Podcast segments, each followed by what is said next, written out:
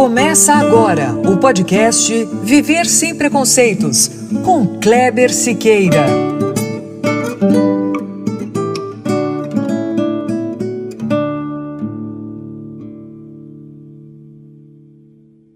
Muito bom, é isso mesmo. Começando agora o nosso podcast, episódio 17.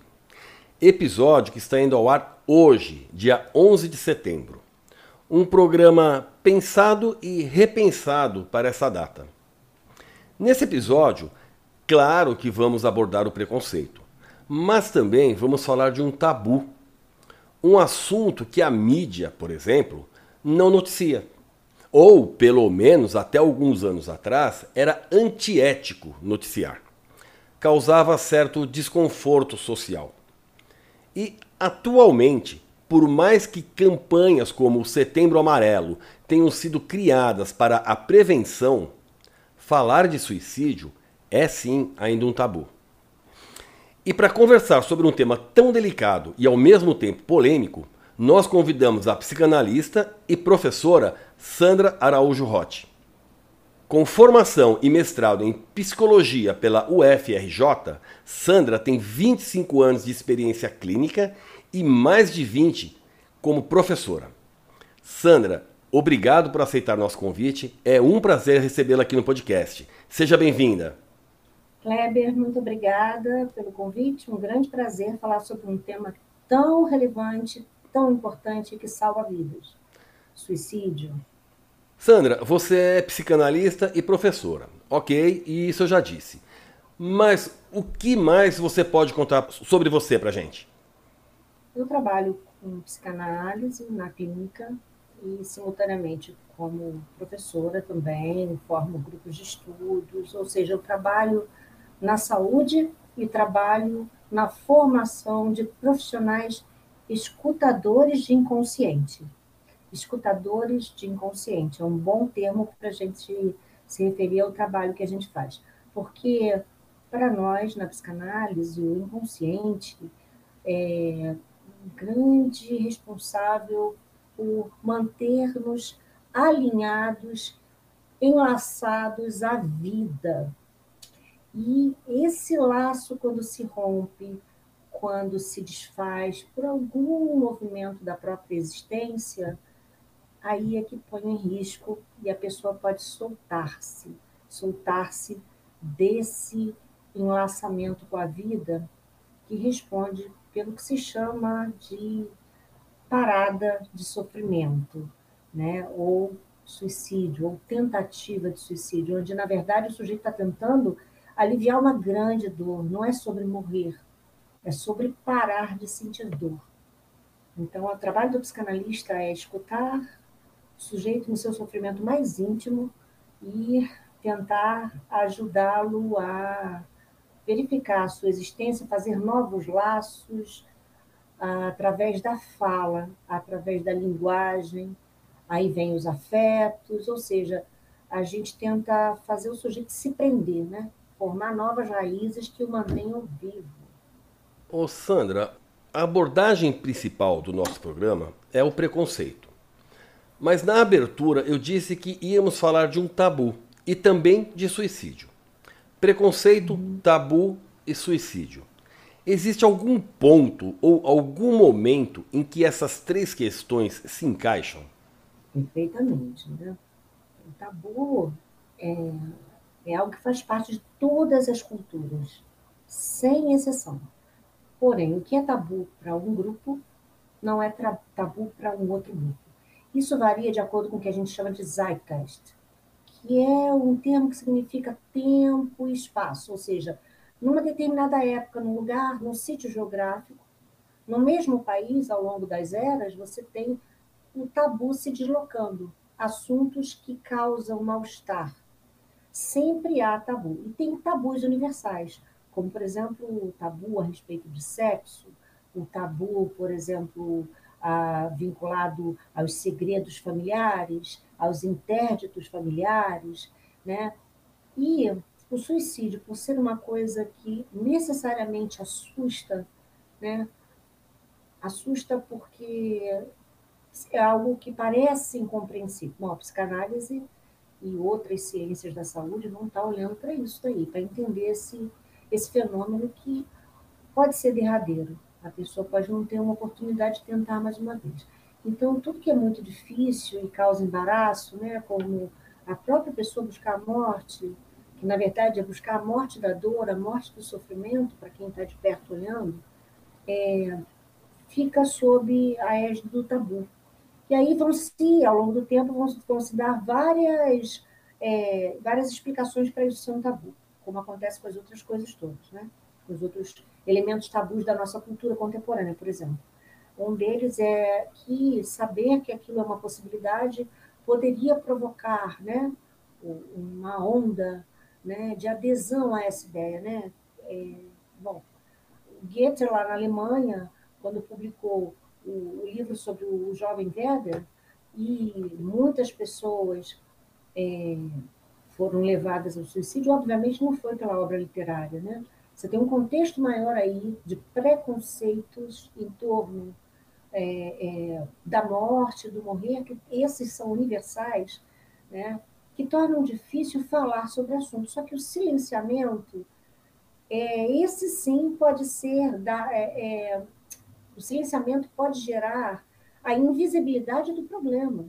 O mesmo vale para qualquer problema tabu, como droga, como sexo, como posição de gênero, qualquer problema que fique sob o véu do tabu é como se não existisse, ele é invisibilizado. E aí, o que você vai fazer com alguma coisa que não existe? Racismo, bom, cobrimos com véu, não existe racismo e aí não há o que fazer. Então, a ideia, falando sobre esse tema, é que esses preconceitos ganhem visibilidade, que o suicídio seja, assim, algo falado, entendido, pesquisado, como a psicanálise se debruça sobre isso, sobre o que é esse fenômeno, né? até para que a gente possa construir possibilidades de saída né? para isso. Ô, Sandra, esse véu seria mais ou menos o que o pessoal do, do lado de cá costuma falar, jogou para debaixo do tapete? Com certeza, mas você pisa em cima, você joga as taxinhas para debaixo do tapete, a poeirinha fica lá. Agora, as taxinhas debaixo do tapete, você tenta pisar e elas estão furando o pé. Então, é, preconceitos geram essa dificuldade de falar sobre assunto que aí é, é tabu, são assuntos que falado geram constrangimento, mas na verdade o tabu, o silenciamento daquele evento, daquele problema, daquela coisa que faz parte da realidade do tecido social, é, não o faz desaparecer. Pelo contrário, a invisibilização dos sofrimentos e das mazelas sociais faz com que elas ganhem força, se disseminem no tecido e daí vem aquele susto. Né? Nossa, como que isso aconteceu? Ora, como é que isso se dá? Né? É, continua ali. Não falar sobre a coisa, a psicanálise sabe muito bem disso, a gente trabalha o tempo todo com isso. Não falar sobre um evento traumático não faz ele desaparecer faz ele brotar no lugar que você não espera. E o não falar é preconceito, né, Sandra? É, o estar sobre o tabu é falar sobre aquilo é feio. Falar sobre aquilo gera desconforto no outro. Falar sobre aquilo gera angústia no outro. E nós temos que ser polidos e educados. Isso é complicado, né? Muito complicado. Tem um assunto que eu quero colocar, quero jogar na pauta aqui, que é depressão. Por mais difundida e reconhecida que a depressão seja hoje, as pessoas que passam por ela ainda são tratadas com uma certa discriminação. Ao mesmo tempo, existe uma preocupação generalizada de que a depressão, se não for bem acompanhada, pode levar a pessoa ao suicídio. Isso é mais um preconceito que a depressão carrega, um mito até, ou realmente essa preocupação faz sentido, Sandra? Bom, a gente trabalha de perto o modelo de saúde no Brasil é o, o multidisciplinar. Né? Então, nós trabalhamos em saúde mental com o modelo biopsicossocial. É um modelo, inclusive, que o SUS opera e é internacionalmente reconhecido como o mais eficaz até o momento. Então, a gente faz uma interface, sim, com os colegas da psiquiatria, né? o termo depressão é usado na psicologia, né? e ele é entendido na psicanálise. Porém, não há remédio para sentimento. toda a psicofarmacologia, que é excelente, bem aplicada, pode ajudar o sujeito a administrar sofrimentos dilacerantes, sofrimentos extremos que impeçam a vida. Que, então, sim, em alguns casos, o sujeito precisa do auxílio medicamentoso, mas é um auxílio, porque nenhum remédio trata sentimento, afeto, é aquilo que te afeta, aquilo que te atravessa, e não tem remédio para isso. Aí entra o nosso trabalho de escuta. Por isso que é biopsicossocial. Né? Tem os colegas que trabalham com a, a reinserção social, né? enfim. Você tem esses três aspectos para você tratar uma pessoa. No caso, quando a pessoa é, me chega com um termo qualquer que ela já recebeu ou de um médico, às vezes ela procurou no Google, às vezes o vizinho falou, às vezes ela leu no jornal, eu vou ouvir a particularidade, porque a psicanálise sempre trabalha um a um.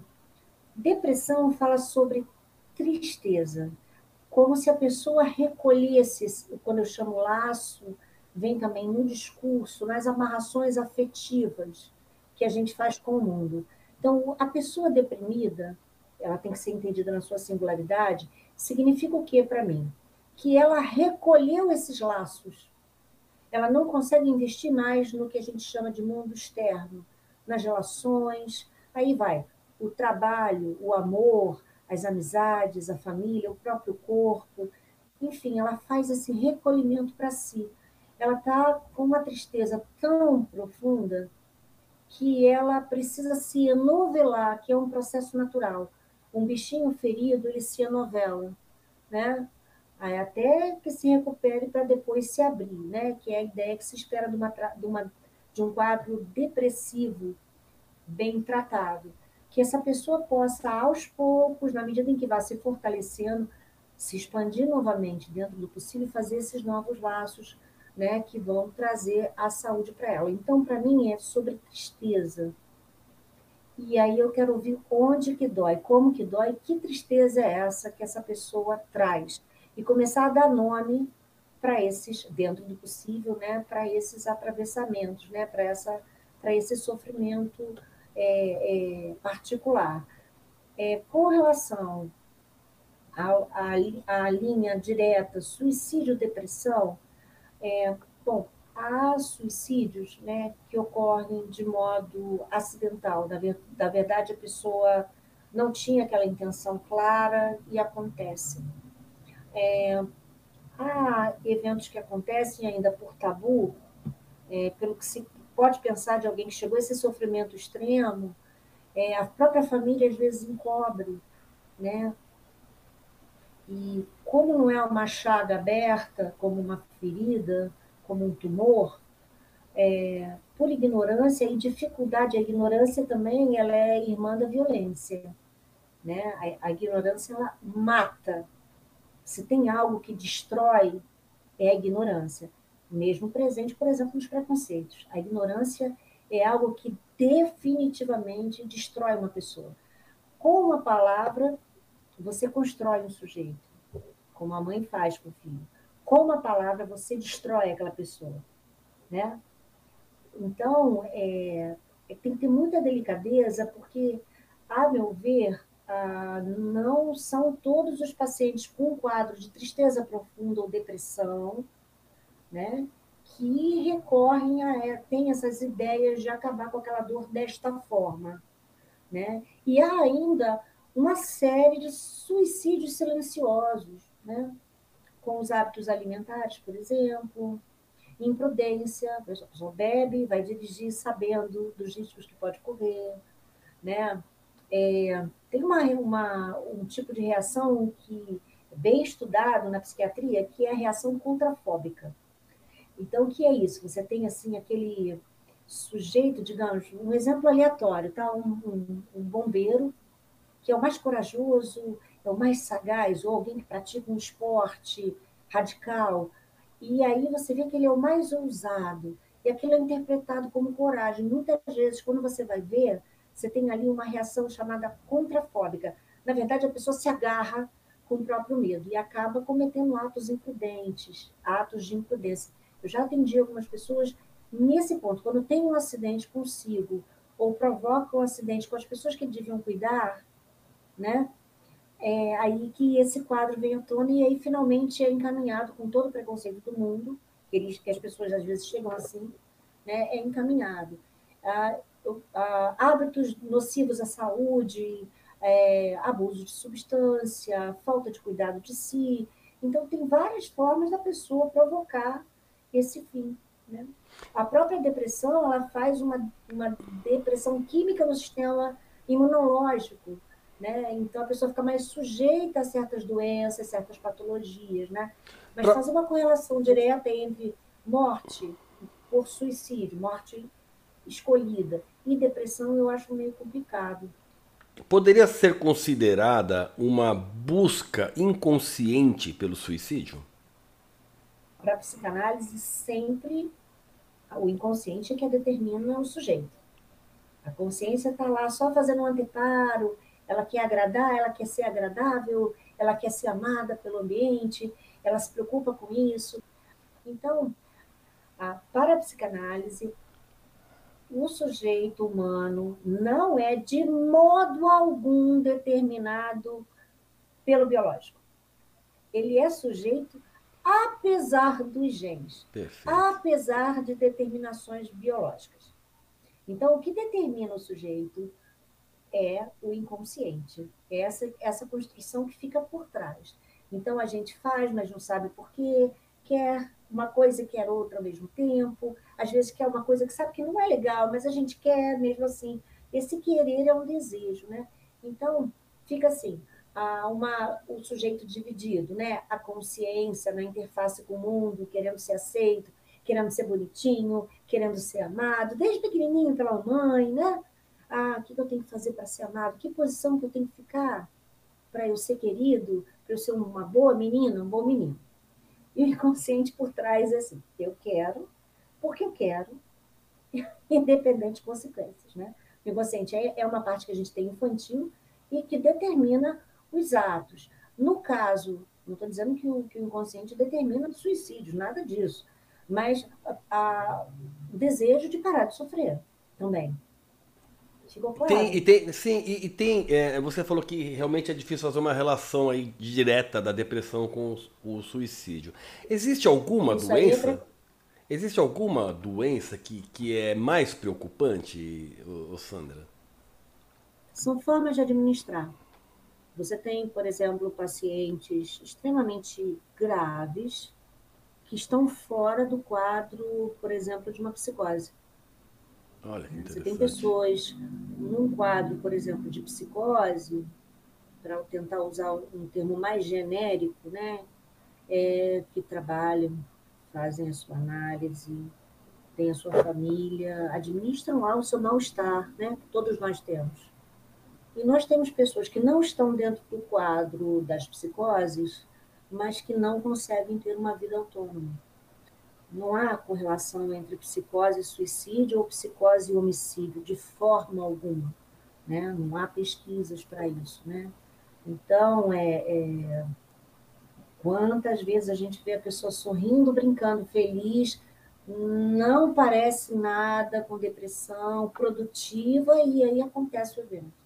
Então, eu acho muito delicado, claro que percebendo alguma coisa, quando chega a expressar algum problema, claro que quem está perto precisa ficar atento, não é para desprezar, né? mas eu acho delicado fazer uma, uma junção direta entre, ah, não, só quem está com um quadro clássico de depressão com tal e tal e tal sintoma, ah, só essa pessoa que tem risco. Não é assim.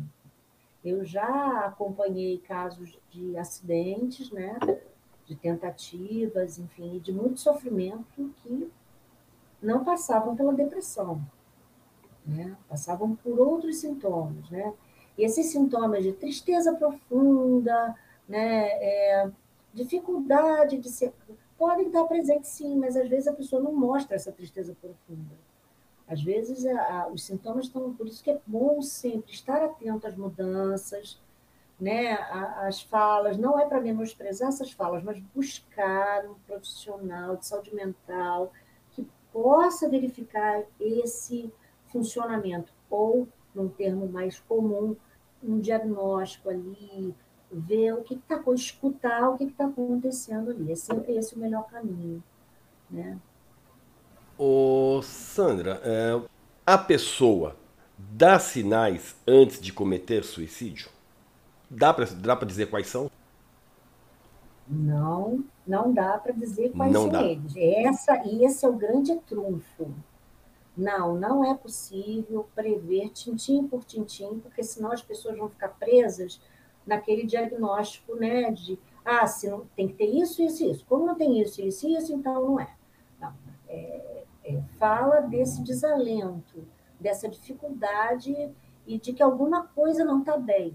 Só quem está muito perto, que a pessoa dá sinais, mas não são sinais é, é, extremamente claros, porque quando são muito claros é mais fácil. A pessoa fala que está cansado de tudo. Bom, todo mundo na face da Terra já teve cansado de tudo em algum momento.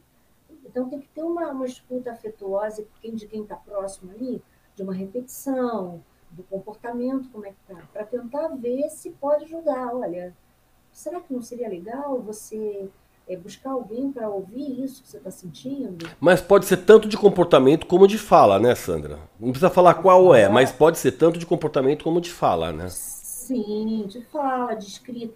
A pessoa vai se desligando. Não é o sorriso ou o choro. Não é o sorriso ou o choro, e não é a pessoa te contar, estou triste. Você vê que começa a surgir uma desistência, por isso que eu falei dos laços, ela começa a desistir, a fazer um processo de isolamento. Quando isso é percebido, poxa, legal, alguém pode fazer alguma coisa. Muitas vezes a pessoa camufla isso, e aí fica difícil né, de, de, de quem está perto prever. Mas se você perceber algum desligamento de coisas que ela gostava, que ela curtia fazer, de uh, um certo desânimo, uma coisa mais persistente. O que eu estou dizendo é que, sim, esses sinais têm que ser levados a sério, considerados, se aproximar um pouco mais, tentar escutar um pouco mais e levar para né, tentar encaminhar a pessoa para ser ouvida no seu sofrimento. Porém, às vezes é mais sutil, né? O negócio é mais sutil e é, só as pessoas muito, muito próximas que vão perceber. A intimidade permite isso, né? Um tom de voz, é, uma coisa que a pessoa gostava muito, de repente não está mais lá. Porque ligar e desligar das coisas é normal. Os amores acabam, um emprego que se perde, né? um sonho que mudou de direção, uma fantasia que acabou. Então, assim, ligar e desligar o tempo todo das, dos objetos, de onde a gente se relaciona no mundo, das pessoas, dos sonhos, é absolutamente natural problema é quando esse desligamento, claro, quanto mais forte o vínculo, mais tempo eu vou precisar para elaborar esta tristeza, que aí a gente vai chamar de processo de luto. O processo de luto vale para qualquer perda humana, tá? Para qualquer humano. Uma coisa complicada que a gente tem é aquele modismo da fila anda, de não, não haver espaço para você não estar sorrindo, para você não estar feliz. Isso é um grande problema da nossa época, porque mostrar tristeza é mostrar fracasso. Né? Levar um tempo elaborando aquela perda e aquele objeto amado que você perdeu e aquele sonho é entendido como um fracasso. Então, em termos de, de existência, é um momento onde está se botando camuflado, né? Você tem os sorrisos nas redes sociais, com mil filtros, né? e não há espaço para essa, essa, esse luto. Né? Na época do romantismo, por exemplo, se fazer poesia sobre isso, olheiras profundas, perder o sono, mostrava o quanto você amava aquela criatura. Né? É, então, ver como os conceitos e preconceitos da cultura favorecem o sofrimento e até camuflam o, o, essas ideações, ou seja, essas ideias que começam a vir como ideias, tá? Ideação suicida, que a gente chama. O sujeito, antes de ir para o ato, ele, em geral, começa a ter essas ideias antes, né? Mas é feio falar sobre isso. Quem quer ser um fracassado numa terra de, de grandes vencedores, né? De só vencedores, né? Exato. Ô, ô, Sandra, você tocou num ponto crucial. Nas rodas, nos, nos meios, as pessoas sempre falam, a gente ouve muito isso, a importância do luto.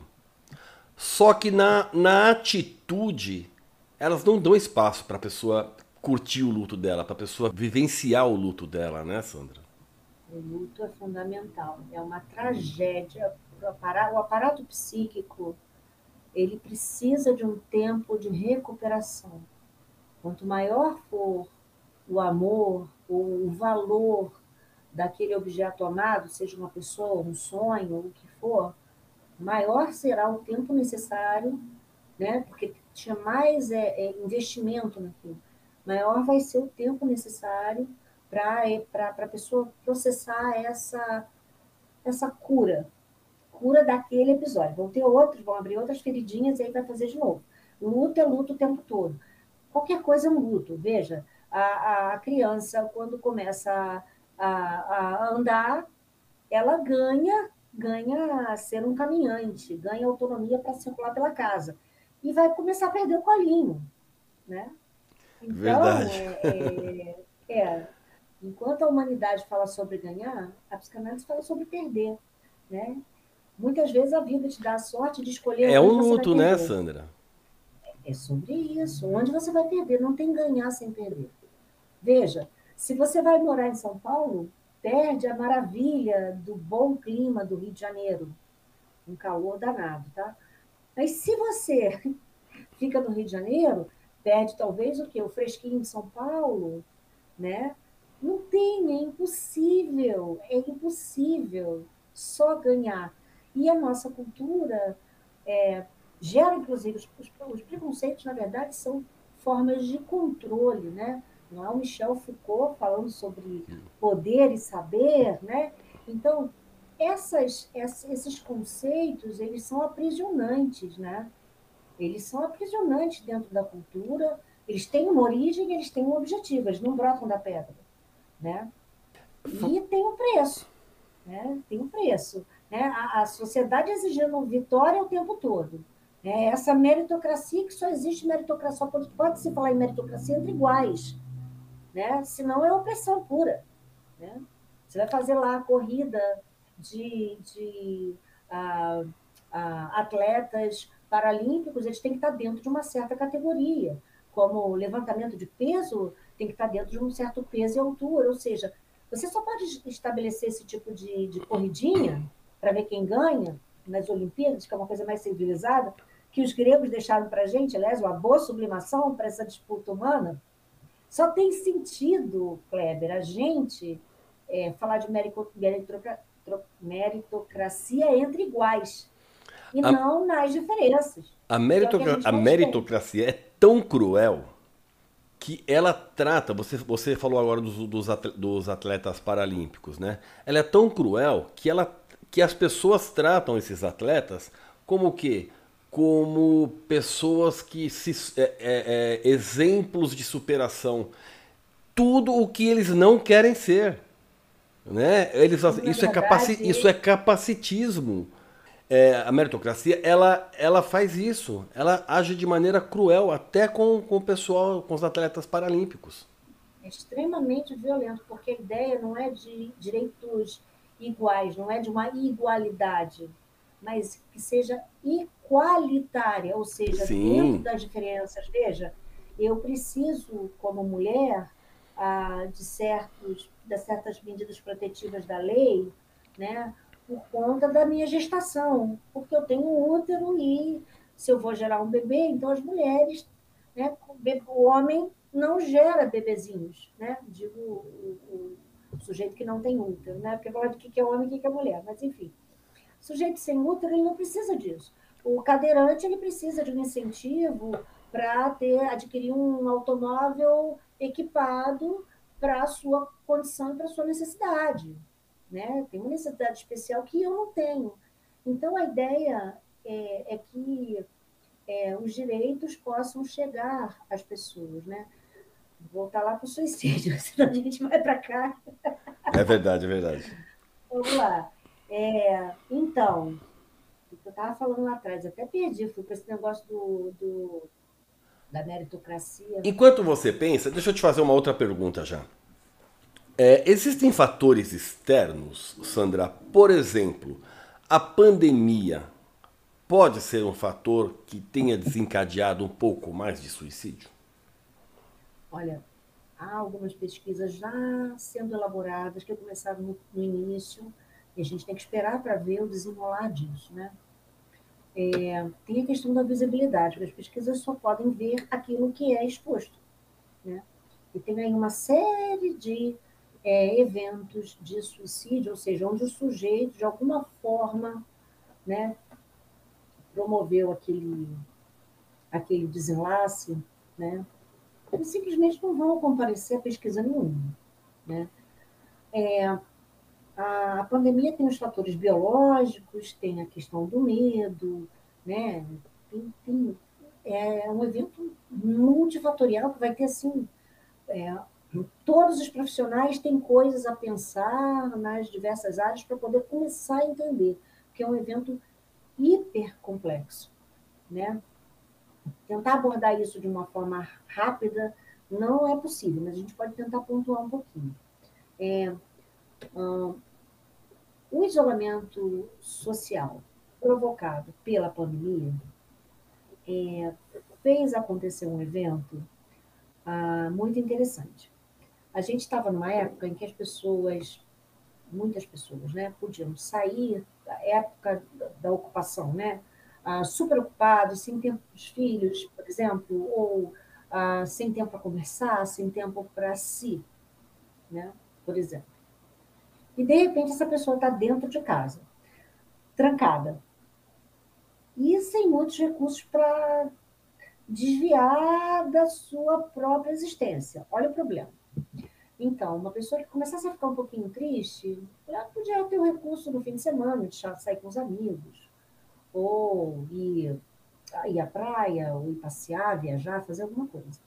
Então, os laços sociais, como a gente está falando, eles são um recurso muito bom para a gente poder dar conta dos nossos sofrimentos, das nossas angústias, né?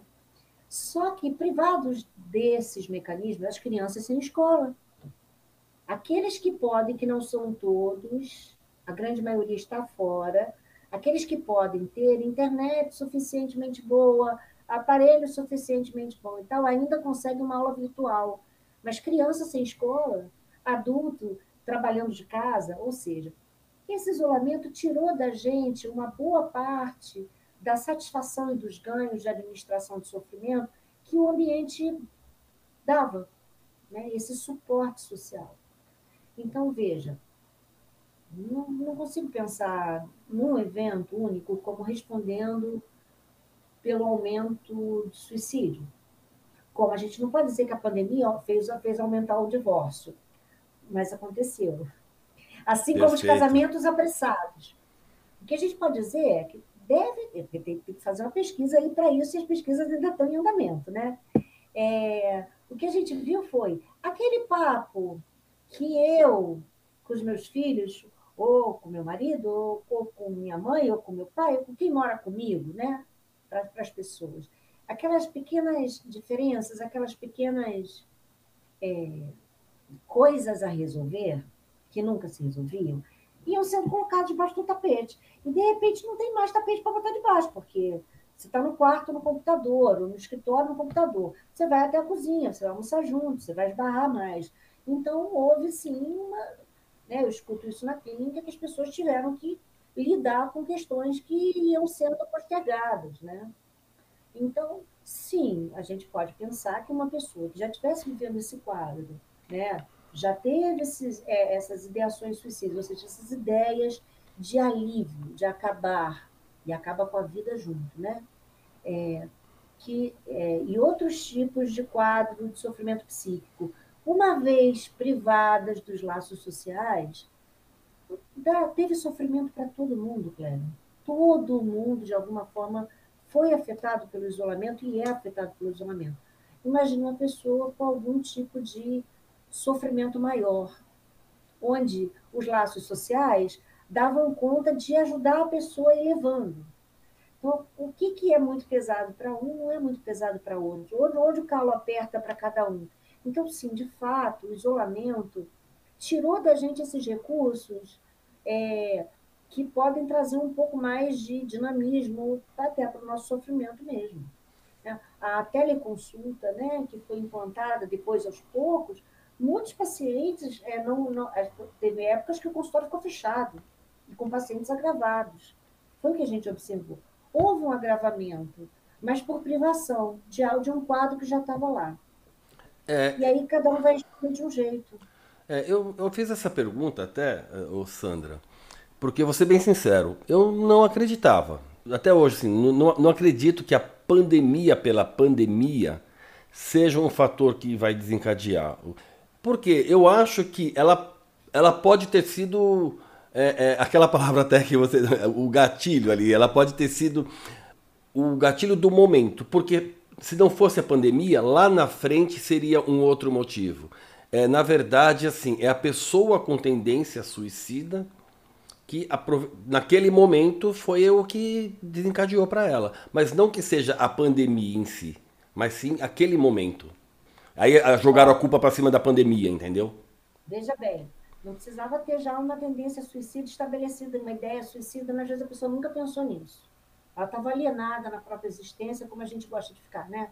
Alienada nos afazeres. Ah, eu vou ser feliz depois que eu resolver isso, quando eu me formar, quando eu conquistar isso. Ah, a gente fica, né, vai alienando, se alienando assim na própria existência para poder dar conta, né? É, às vezes só um temporal forte que você vai ver onde está a goteira. Também tem isso. Né? Então, às vezes, você achou que, que ia dar conta ou nunca pensou quem é que está pronto para lidar com uma situação horrorosa dessa, as perdas, os riscos, né?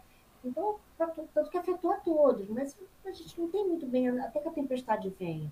Eu não gosto muito do termo gatilho, porque parece uma coisa pontual, como tiro. Pá! E galho que não verga, quebra. Diz um ditado da minha avó. Então, quando o vento bate, é que você vai ver o galho que verga e o galho que já não vai dar conta, e às vezes não dá tempo. A ideia das pessoas pararem de se fiar nessa imagem padronizada de mídia, ah, então tá tudo bem, se tá sorrindo, tá tudo bem, seja lá qual, ah, se tem dinheiro, tá tudo bem.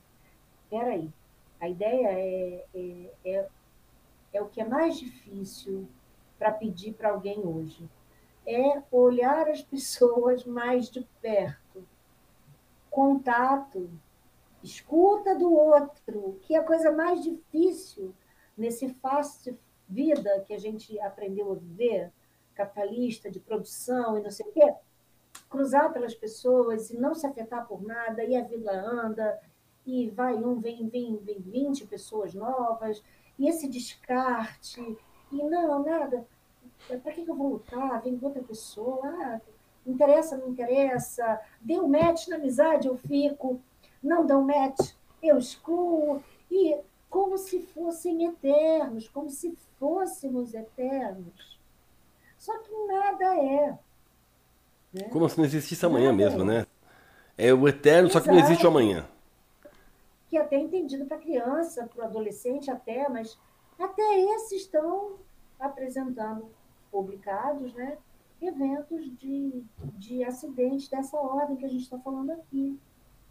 Então, eu acho que o buraco é mais em cima. É o, aqui. Ô, Sandra, Ou aqui no coração, né? Ô, Sandra, eu imagino, claro, só imagino, que persuadir alguém com tendências suicidas a começar a pensar diferente seja um trabalho. Aí eu vou falar da minha avó, você falou da sua, eu vou falar da minha um trabalho hercúleo, né? Você pode falar para a gente no que consiste a conscientização que visa diminuir o número de casos? Bom, a gente tenta conscientizar a população. Daí a ideia de que esse preconceito, associando a fraqueza, a todas as religiões, religiões, nenhuma delas aceita isso como algo que pode acontecer a ideia de pecado, de feio, de fraqueza, enfim. É, esse preconceito ele só é elaborável na cultura através da educação e da informação. Aí sim, as pessoas começarem a olhar para isso de outra forma, quem estiver passando por uma crise vai conseguir se sentir mais confortável para falar do que sente, dos pensamentos que está tendo. Né? Então, tem uma questão social aí que a gente não fala sobre isso, mas isso acaba fomentando os riscos, né?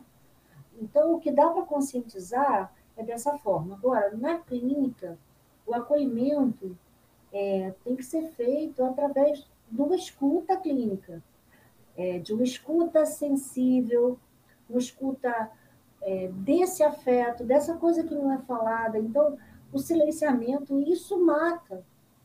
E o preconceito ajuda o silenciamento. Então, na análise, o Freud fala que é o, a cura pela palavra, é a cura pela fala, é fazer laços, é colocar para fora e ir, ir, se ouvindo, né? Então, a gente paga a análise para se ouvir. Então, o meu trabalho é ajudar essa pessoa a se ouvir, a se ver. Então, aí, a partir daí, ela pode redimensionar aquilo que ela entendia como uma saída. Ela pode, e essa é a aposta. Análise não é um superpoder, é sempre uma aposta pela vida. Eu aposto na vida. Eu estou ali apostando nessa vida, e o caminho é por aí. Né? Que essa pessoa possa começar a se ouvir no seu sofrimento, considerar-se, né? e aí tentar fazer construções e análise construir uma forma que é o objetivo da análise. O que é a cura em análise? Não é ficar pronto e acabado igual uma estátua. Mas o objetivo de qualquer análise é um só: a cura. Qual é essa cura? A cura é produção de uma vida mais boa de ser vivida, mais bacana de ser vivida, mais gostosa de ser vivida, com todos os desafios que a existência exige, né? É esse o objetivo. E essa a gente faz uma aposta né? Eu tenho clínica de suicídio, né? o que, que é isso? É, tenho e já tive vários pacientes que passam por esse, por esse caminho, né? e a minha aposta é uma aposta para a vida. E, a, e funciona, né? a pessoa ouvir-se, veja, não há garantia para nada né? É, na vida, mas há a possibilidade do desejo, da aposta do desejo, né? que essa pessoa possa vir fazer novos laços, construções de uma vida mais legal que ela deseje ser vivida a partir dessa construção, né? E não da vida que ela está querendo deixar, porque ela não sabe mais o que fazer, ela está totalmente desamparada. Né? É muita dor ali. E a família e os amigos podem ajudar de alguma maneira, Sandra? Com toda certeza, mas com toda certeza. Muitas vezes quem, quem faz, a, muitas vezes não, na maioria esmagadora das vezes, quem faz essa escuta não é o psicanalista. Quem detecta, quem pontua, às vezes, é, vou marcar para você, vamos lá, se você não gostar, você não precisa ir de novo. É alguém que está perto ali. Alguém perto pode sinalizar. Algumas vezes a própria pessoa já está mais esclarecida, já fez algum algum processo anterior de análise, e aí ela própria pode buscar ajuda sem comentar com ninguém. Mas a esmagadora maioria das vezes, o que, que a gente vê? Alguém já pontuou, alguém alertou, alguém falou, alguém se aproximou e teve a delicadeza de ouvir aquilo ali. Peraí, tem alguma coisa acontecendo aí, o que, que é isso? Né? O que está acontecendo com você? A gente, quando conhece bem a pessoa e tem essa delicadeza, gentileza, generosidade de ouvir o outro, e não só de falar, a gente escuta, a gente percebe quando a pessoa está dando aquela gargalhada ali só para sustentar a felicidade. A gente percebe. Então, é essa, essa delicadeza que a sociedade tem que ter, né? É, tem que desenvolver. Isso é uma construção, né? Esse tato, né? É, não é dom. Como ser psicanalista não é dom, é trabalho. Né? Ô, Sandra, agora a, a, parte, a parte chata, né? Que é o programa está acabando, mas dá ainda para te fazer mais uma pergunta. O que que eu, ou nós, ou a sociedade de um modo geral, Sandra, pode fazer para ajudar na conscientização e na prevenção do suicídio? Pergunta mais difícil do universo fica para o final, mas a mais importante. É, eu acredito na ética, é, eu acredito plenamente na ética e que uma nação precisa se desenvolver. Duas coisas são fundamentais, né? É sabido, né? Saúde e educação. E uma coisa sem a outra não tem, né? Não, não existe. Acho que informação elimina preconceito e salva a vida. Informação em todos os setores, os problemáticos, né? Eliminam tabus, é, incluem o sofrimento como legítimo, tira a gente dessa bolha de felicidade absoluta e a gente começa a lidar com gente, aí gente sofre, né? A gente também sorri. Então, eu acredito plenamente que há uma forma inteligente de administrar, é, administrar tá? o risco de aumento, ou na tentativa de diminuir os casos de tentativa, é, de passagem ao ato, né, de, de tentativa é, de suicídio, o caminho conhecido é o conhecimento. Né? Veja, não é que dá para ensinar as pessoas a não quererem essa alternativa, não dá para ensinar, acontece, ninguém escolhe isso, como ninguém escolhe o quadro de tristeza profunda, depressão, ninguém escolhe, né? Mas a educação no sentido de ajudar a sociedade a ser mais sensível no sentido da escuta, a tolerar a diferença, a tolerar e entender que essa imagem que todo mundo é, sorrindo o tempo todo é desejável e é a única forma de você chegar a algum lugar. Né? Eu acho que a educação sobre o que, que é, como acontece, né? é um processo muito longo, né? mas ele tem que começar por algum lugar. Um caminho legal eu acho a escola. Né? Eu acredito muito que assim, a escola é mal necessário, porque tolhe, porque. Mas é o que forma a cultura, né? Tem os limites. Né? A cultura também se forma assim e se transmite assim. Mas nas relações, né, é um processo que pode começar por ali, ainda que teoricamente, né? E fazer trabalhos, outros trabalhos de conscientização ah, ah, na sociedade, nas comunidades, através dos meios de comunicação, né? Eu acho que a gente consegue ampliar e ir atingindo aos poucos, é um trabalho de formiguinha.